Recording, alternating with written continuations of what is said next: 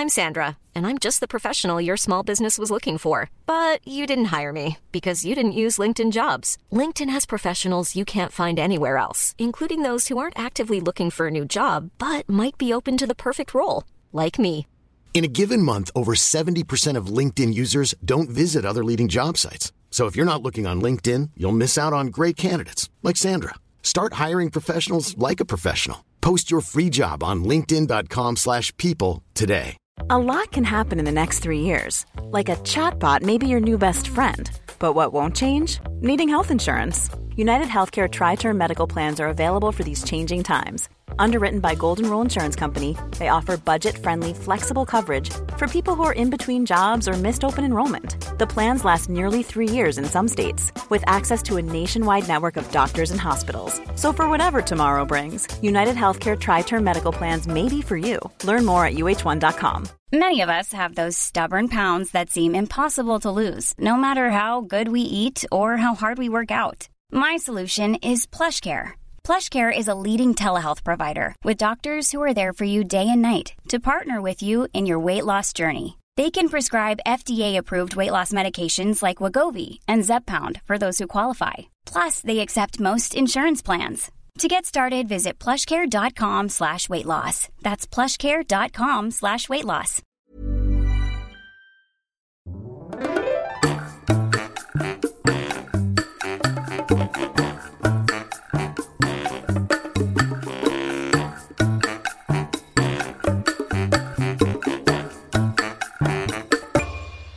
Hola, ¿qué tal? Esto es How to Spanish Podcast. Yo soy David. Y yo soy Ana.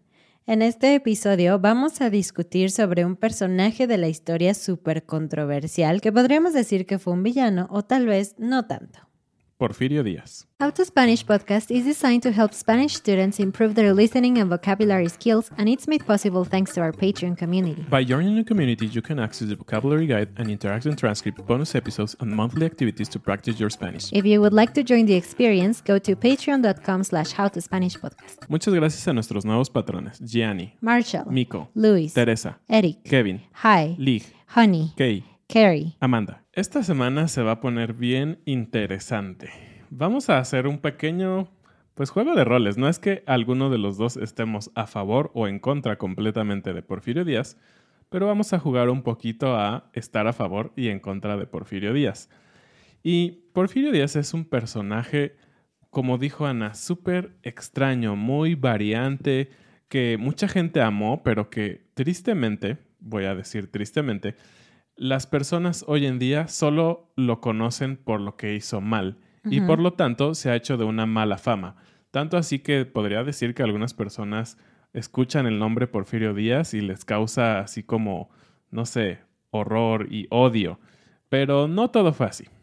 Sí, de hecho, si yo te preguntara, David, antes de toda esta investigación que hicimos, ¿qué sabías tú sobre Porfirio Díaz? ¿Qué me dirías?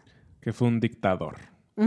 Lo conocemos como un dictador, un villano por completo. Sí, y que por causa de él empezó la Revolución Mexicana. Y claro, las guerras nunca son buenas, ¿no? Claro. Y por lo tanto, pues la idea de que alguien causó una guerra siempre lo vamos a asociar que era una persona mala. Pero, bueno, vamos a ir empezando. ¿De qué lado vas a jugar tú? Pues sí, como dijo David, vamos a hacer un debate, más o menos. Ah, es interesante, ¿no? Discutir en otro idioma con alguien que no piensa lo mismo que tú. Así que yo voy a estar a favor del señor Porfirio Díaz, De Don Porfirio, por favor. don Porfi, y David va a estar en contra. Y como dijo, no es necesariamente nuestra opinión, así que no se enojen con nosotros, solamente estamos jugando. En este caso, no se enojen con Ana, porque ella es la que apoya al pésimo, pésimo presidente de México. Ya veremos, ustedes juzguenlo por ustedes mismos. Don Porfi nació en Oaxaca, México, en el año de 1830 y él comenzó estudiando carpintería y otros oficios porque tuvo que encargarse de su familia cuando era muy joven. Su padre murió cuando él tenía, creo, solo tres años, era muy joven. Después de esto, él fue al seminario como para dedicarse a la vida eclesiástica, pero finalmente cambió de vocación y decidió estudiar leyes. Sin embargo, no terminó por completo de estudiar porque empezó una revuelta en la que él participó como militar. Ah, entonces para empezar, don Porfirio Díaz dejó de estudiar dos veces y después se volvió un revoltoso con el ejército. Hmm, empezamos mal. Porfirio Díaz tuvo una niñez muy difícil. Hmm, creo que eso no justifica que haya sido una persona que dejaba todo. Vamos mal. en el ejército él fue subiendo de categoría, fue adquiriendo más poder y hay que entender bajo qué contexto es que él logró ser el presidente o el líder de nuestra nación. Antes de él, el presidente de México durante seis ocasiones, escucharon bien, seis ocasiones, fue Antonio López de Santana. Y por si a alguno de ustedes le suena este nombre, sí, este gran personaje fue el que le regaló, perdón, le vendió alguna parte del territorio a Estados Unidos. Y créanos, hoy en día nosotros como mexicanos no estamos enojados con las personas de Estados Unidos porque se robaron nuestro territorio. No, es un hecho histórico que nos duele, no podemos decir que no nos duele, pero que ahora sabemos que fue pues un error, sí, por parte de este presidente que fue pues bastante malo. Y pues por otra parte, sí, tal vez en ese momento los gobernantes de Estados Unidos vieron la oportunidad de tener un gran beneficio a un bajo costo. Pero bueno, dicho esto, eh, Antonio López de Santana gobernó en múltiples ocasiones y en muchas de ellas sus gobiernos fueron un caos. Así es, y cuando él vendió una parte del territorio a Estados Unidos fue la gota que derramó el vaso, porque a partir de ese momento toda la gente que estaba en descontento con lo que él hacía decidió comenzar con una revolución, con una revuelta, en lo que se conoce como el Plan de Ayutla. Así que es en este contexto como don Porfirio llega al poder. Y bueno, vamos empezando con las cosas que todos tenemos claros que no fueron muy positivas. Una de ellas es que gobernó durante 30 años. ¿Quién gobierna 30 años? Perdón, este presidente Putin. No es que estemos acusándolo de nada malo. Pero bueno, el presidente Porfirio Díaz estuvo en el poder durante 30 años, de 1877 a 1911. Claro, en eso estoy de acuerdo contigo. Yo creo que el poder es algo que puede enfermar a cualquier persona. Y 30 años definitivamente suena como demasiado tiempo. Pero bueno, quizás también implicaba que no había otras personas suficientemente preparadas o que la nación no estaba lo suficientemente organizada como para cambiar las cosas, ¿no? Me parece que es un argumento no válido porque al final no sé, de millones de personas, de mexicanos, ¿crees que no haya habido alguien tan preparado o dispuesto a servir a su país? Yo creo que no. Bueno, la verdad es que voy a empezar a contarles las cosas buenas que Porfirio Díaz hizo y que trajo al país. Y por ese lado puedo entender que él quisiera quedarse en el poder, porque tenía un plan muy específico que tomó varias etapas y varios años. No se pudo haber logrado en un simple periodo de seis años, como ahora tenemos en nuestros presidentes. En ese momento nuestro país era un caos y había fuerzas armadas en todas partes, pero ninguna estaba muy bien organizada y era un caos y unas peleas unos con otros. Así que lo primero que él decidió hacer fue eh, formalizar el ejército, por así decirlo. Terminó con todos estos grupitos que había alrededor del país y lo que hizo fue invertir mucho tiempo y dinero en el ejército mexicano para que pudiéramos tener un ejército digno de competir con otras potencias, porque por mucho tiempo México se veía como un país muy conflictivo por todos los grupos que había y porque no se veía claro, no había una defensa nacional creíble. Al lograrlo con esta pacificación, lo que logró Porfirio Díaz es que México otra vez tuviera la reputación de ser un país tranquilo, pacífico y que muchas potencias extranjeras como Alemania, Francia, Inglaterra y Estados Unidos pusieran sus ojos en México. Necesitábamos inversión y necesitábamos dinero. Y eso es un punto importante, pero ¿por qué tanto afán en que los extranjeros se fijaran en nosotros? ¿Por qué no buscar generar un desarrollo propio? ¿No?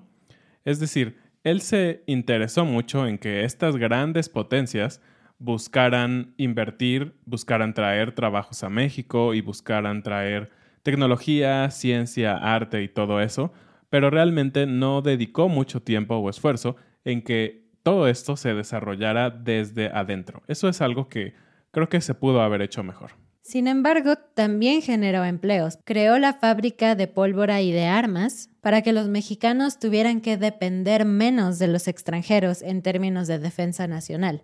Así que si bien trajo la inversión extranjera a nuestro país, nos estaba preparando para ser una nación un poco más independiente. Y bueno, algo que debemos de resaltar de todo este tema de la inversión fue que al fin hubo un espacio para, digamos, la clase media. Sería muy prematuro decir que ya era la clase media como hoy la conocemos, pero digamos lo más cercano a la clase media, personas que no eran completamente ricas y no eran completamente pobres. Eso es algo que no solo criticamos de Porfirio Díaz, sino desde los momentos anteriores en la historia, la pobreza siempre fue un problema muy grande en México y no fue la excepción en el caso de Díaz. A pesar de que trajo inversiones, como ya dijimos, em, hubo mucha gente que siguió siendo pobre y Porfirio Díaz no se preocupó tanto por esta clase social. Por el contrario, al crearse la clase media, por así llamarla, esta clase tuvieron la oportunidad de crecer un poco más, de a lo mejor adentrarse en asuntos políticos, sociales y culturales, pero, y aquí es el gran pero, solo lo hicieron cuando estaban de acuerdo con las políticas de Porfirio Díaz. Y esto nos lleva a que Porfirio Díaz también demostró en su legado o en su manera de gobernar que era un presidente que no le gustaba la oposición, ¿no? Era un presidente que si tú no estabas de acuerdo con él, pues, ¿qué crees? El ejército estaba muy cerca al presidente y por lo tanto podías tener una represión inclusive violenta de las cosas que no estaban de acuerdo con el gobierno. Hmm. Creo que un punto bueno de la personalidad de Porfirio Díaz es que sabía tomar lo bueno de aquellas cosas que eran malas. Por ejemplo, él peleó contra el ejército de Napoleón III durante una invasión francesa en México. Así que podrías pensar que guardó cierto resentimiento hacia los franceses, como fue el caso muchos años en México contra los españoles, ¿no? A la fecha, sí. Sí, hasta la fecha todavía hay bastante resentimiento. Pero el buen don Porfirio Díaz lo que hizo fue tomar lo mejor del mundo francés. Trajo a México no solamente inversión, sino la comida francesa, la arquitectura, las artes, la literatura, el idioma, todas estas cosas que él consideraba como de riqueza cultural para poderla mezclar con nuestra cultura. Sin embargo, todavía le gustaba nuestra propia cultura. Se dice que en su mesa él siempre tenía un menú de comida francesa. Sin embargo, estaba adornado con cositas o con dibujos prehispánicos. ¡Wow! ¡Qué mexicanísimo! sí, de hecho, a esta etapa algunos autores, algunos historiadores la conocen como el afrancesamiento, que es decir, volver México un poco francés. Y otra vez, ¿por qué hacer eso? ¿No tenemos suficientes raíces culturales para solo quedarnos con nuestra cultura? Claro, tenemos muchas raíces culturales, tanto que no afecta que tomemos cosas de otras culturas. Bienvenido a la globalización. Una de las ventajas del afrancesamiento es que llegaron las tiendas departamentales. Fue como el inicio de este concepto en México. Ventajas para las mujeres. Yo creo que los esposos no estaban muy felices de que las mujeres fueran a gastar todo el dinero. Pero bueno, sigue. En México era nuevo todo esto de las boutiques, ¿no? Esta palabra que de hecho es francesa, pero que todavía utilizamos para tiendas que son más exclusivas o que tienen productos más lujosos. Y algo que a mí me encanta es que Porfirio Díaz estaba tan emocionado con todo este tema de Francia que incluso en algunos colegios se empezó a enseñar francés. Qué padre empezar a estudiar otros idiomas, ¿no? Sí, claro, eso, eso no podemos negarlo. Pero, igual, ¿por qué francés y por qué no tal vez empezar a estudiar otra vez las raíces eh, de los lenguajes prehispánicos, ¿no? ¿Por qué no enseñaban español, náhuatl o no sé, alguna otra lengua por el estilo. ¿Tú hablas un idioma indígena? No, pero ah. por culpa de Porfirio Díaz, porque no empezó a dar esa educación desde antes. ¿Tú hablas francés? Un poco, sí. y bueno, se supone que seguimos hablando de las cosas positivas, ¿no? Pues bueno, la arquitectura fue una de esas cosas que siguió creciendo, sí, no puedo negarlo. Pero nuevamente, estuvo muy influenciada por todo aquello que venía de Europa el arte se volvió barroco, novo, neoclásico, todas estas tendencias que estaban en Europa, que pues sí, son muy bonitas, pero realmente no tenían nada, nada de raíces mexicanas prehispánicas. Durante esta época se construyó el Palacio Legislativo en Ciudad de México, el Monumento a la Revolución, el Museo Nacional, el Monumento a la Independencia y también el hermoso y famoso Bellas Artes. Bueno, no lo acabó, tampoco te emociones. Acuérdate que lo empezó, pero no terminaron en su época. Bueno, pero fue su idea. Finalmente, si tú conoces estos edificios, puedes ver que son preciosos, son de los edificios más bonitos que tenemos. Y una vez más, no fueron diseñados ni encargados a mexicanos. Porfirio Díaz tenía a un, digamos, arquitecto diseñador preferido. ¿Y este de qué nacionalidad creen que era? Francés. Nuevamente no era mexicano. Y este su superdiseñador fue el que hizo el Palacio Legislativo, el Monumento a la Revolución. Su nombre era Émile Bernand. Muy mexicano suena. Y también contrató a alguien que tampoco era mexicano para el Senado de la República y el Museo Nacional, que era Silvio Contri. Y como llegaron muchísimos extranjeros a México por todo este tema de la inversión, obviamente creció mucho la industria de la construcción, pues necesitábamos construir casas para todas estas personas nuevas que estaban llegando.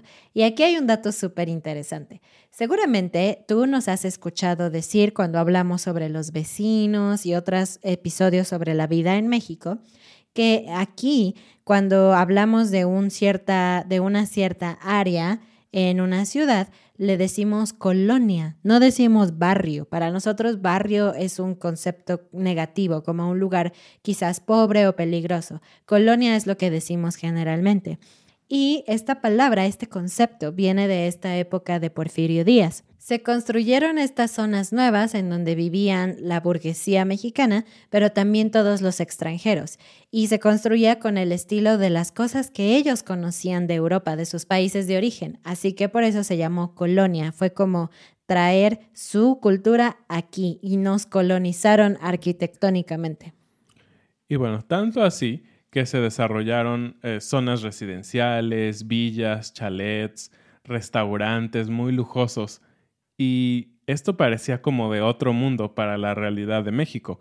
Y de hecho era así, mientras todo esto pasaba normalmente en Ciudad de México, y que hoy en día podemos seguir viendo todos estos desarrollos culturales y arquitectónicos, el campo de México estaba completamente perdido, desolado, y la gente estaba muriéndose de hambre. Eso fue una cosa que creo que no podemos negar que fue muy negativa, como ya decíamos, Porfirio Díaz se enfocó muchísimo en la clase alta, tal vez un poco en la clase media, pero en los más pobres nunca tuvo pues mucho plan para poder desarrollar esa parte de la sociedad mexicana. Porfirio Díaz implementó una política económica muy interesante que permitió la construcción de vías férreas. 20.000 kilómetros de vías se construyeron. También construyó una red telegráfica en todo el país, así que todo el país podía estar comunicado. También durante su mandato se instaló el primer teléfono, así que era la única persona que podía hacer bromas telefónicas, porque el teléfono estaba en donde él vivía. Pero no solamente eso, sino que empezó el sistema bancario de México y además de eso logró cambiar nuestro estado financiero porque México tenía muchísimas deudas y él mejoró todo el tema del crédito. Tanto así que el exterior, otros países, empezaron a confiar muchísimo en nosotros y empezó a llegar todavía más inversión extranjera. Genial, ¿no? Pues, como dije, podía ser que, digamos, la crema innata vivía mejor, pero la mayoría de la gente no vivía tan bien. Y también, como ya había dicho, la mayoría de la gente que no estaba a favor o que no coincidía con las ideas de Porfirio Díaz eran reprimidos. Entonces, no tan genial. Y también ahí nos vamos a algunas otras cosas negativas. Al llegar la industria y florecer todas estas empresas, pues necesitaban mano de obra y obviamente no iban a traer la mano de obra desde Europa, sino que los mexicanos iban a dar esta mano de obra para las nuevas empresas. Y el problema fue que la mayoría de los mexicanos vivían en condiciones prácticamente inhumanas, casi casi como esclavos, ellos ganaban muy poco dinero y pasaban muchas horas trabajando para estas plantas y producir las cosas que se consumían en México, pero que muchas veces se iban a otros países. Parte de lo que él trajo de otros países de Europa y de Estados Unidos fue algo que se conoce como las tiendas de raya, que eran tiendas en donde las personas que trabajaban para los hacendados podían ir a suplir sus necesidades y adquirir los productos que necesitaban. El gran problema con estas tiendas de raya era que, pues, la gente, la gente que trabajaba, normalmente no sabía ni escribir, y menos sabía hacer una suma y una resta. Por lo tanto, no sabían cuánto costaban los productos. Y esto parecería como algo muy básico. El problema era que en estas tiendas de raya la mayoría de las personas pagaban con su trabajo, porque esta tienda era propiedad del hacendado al que ellos trabajaban. Entonces, cada vez tenían más y más deudas y prácticamente nunca iban a poder saldarla. Este sistema también se llevó para algunas empresas que a sus trabajadores también les vendían algunos productos y ellos estaban cada vez más endeudados con ellos. Pues la idea no es tan mala porque ah, es como tener una tienda de conveniencia cerca en donde puedes obtener productos. No es culpa de don Porfirio, es culpa de las personas malas y gandallas que trabajaban en la tienda. Bueno, el problema realmente fue que el gobierno nunca se involucró con estas personas y no hizo las leyes o no verificó que se cumplieran las leyes necesarias para que las personas vivieran con dignidad. Eso es algo que el gobierno debería de haber hecho. Y el nombre tienda de raya se llama así porque, como dijo David, mucha gente, la mayoría no sabía leer ni escribir, así que no podían hacer una firma con su nombre. En lugar de escribir una firma, lo que hacían era solamente poner una, una línea, que es un sinónimo de raya, para firmar. Así que era muy fácil que esta gente falsificara sus firmas haciéndoles pagar más de lo que debían. Y estas deudas, como crecían más y más y más, lo que hacían era que fuera imposible cambiarte de trabajo. Tenías que trabajar allí siempre hasta que saldaras tu deuda. Y muchas veces te morías y no la pagabas, así que tus hijos heredaban estas deudas. Este tema es muy importante porque fue una de las causas principales de descontento entre la población, por la cual después estalló la Revolución Mexicana. Así es, y fue de hecho en 1913 en que Emiliano Zapata, ese personaje que muchas personas conocen por sus bigototes, ah, declaró que se iban a terminar las tiendas de rayas y fue un año más tarde cuando Venustiano Carranza decretó por fin la abolición de las tiendas de raya. Obviamente esto fue en un periodo ya post Porfirio Díaz. Con él no se hubiera podido hacer. Tal vez si hubiera habido diálogo y negociación. Lo intentaron hacer y los mandaban a matar, obvio no. Pues fue un debate interesante, ¿no?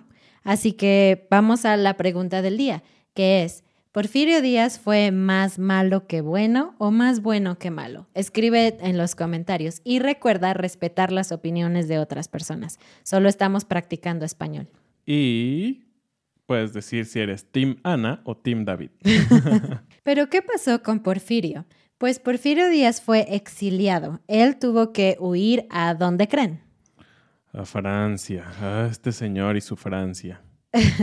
Así es, él llegó a París en 1911 y murió en 1915 en París. De hecho, sus restos todavía están allá, están en el cementerio de Montparnasse. Y esto ha sido también todo un tema complejo, el hecho de que los restos de un presidente, dictador, como le quieran llamar, se encuentran en el extranjero. Ha habido varios intentos de traerlos de nuevo a México, pero no han sido exitosos. Pero hay una fecha muy importante, de hecho, en este año. En este año se acaba la perpetuidad, es decir, esa cosa que compras en un panteón para que descansen ahí los restos, y se acaba, y su familia perdió los documentos que amparan la propiedad de ese espacio. Entonces se cree que si el gobierno de Francia y el de México no llegan a un acuerdo, van a sacar los restos de Porfirio Díaz y los van a poner en cualquier otro lugar que no se va a saber. La gente que quiere traer a Porfirio Díaz, obviamente su familia, pero también personajes de la política actual de México, dicen que sí, por supuesto, fue un dictador e hizo muchas cosas malas, pero también es verdad que trajo mucho progreso a México y que él formó parte de la historia de nuestro país, parte muy importante de nuestro país y que por lo tanto merece estar aquí. Así es, no podemos negarlo. Y como dijimos, esto fue solamente como un juego de roles. Realmente creo que ninguno de los dos pensamos por completo lo que dijimos. No. Pero es una manera también de expresar y de exponerles a ustedes quién fue Porfirio Díaz, este personaje del que puedes estar de acuerdo o no. Y ahora vamos a la frase del día. Salir rayado.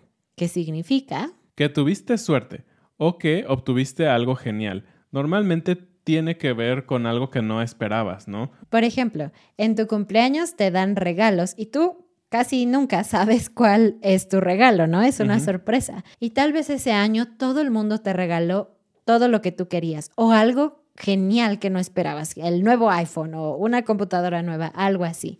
Tu familia podría decirte, ay, saliste rayado. O la forma corta sería simplemente decir, rayado, eh, rayado.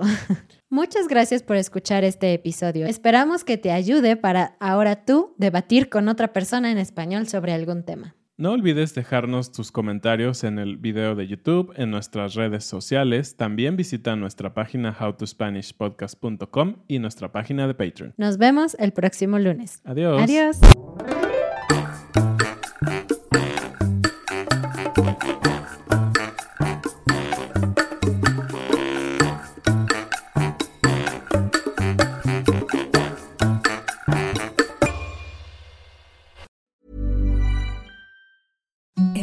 Softest sheets you've ever felt. Now imagine them getting even softer over time. That's what you'll feel with Bowl and Branch's organic cotton sheets. In a recent customer survey, 96% replied that Bowl and Branch sheets get softer with every wash. Start getting your best night's sleep in these sheets that get softer and softer for years to come. Try their sheets with a 30-night guarantee. Plus, get 15% off your first order at bowlandbranch.com. Code BUTTERY. Exclusions apply. See site for details.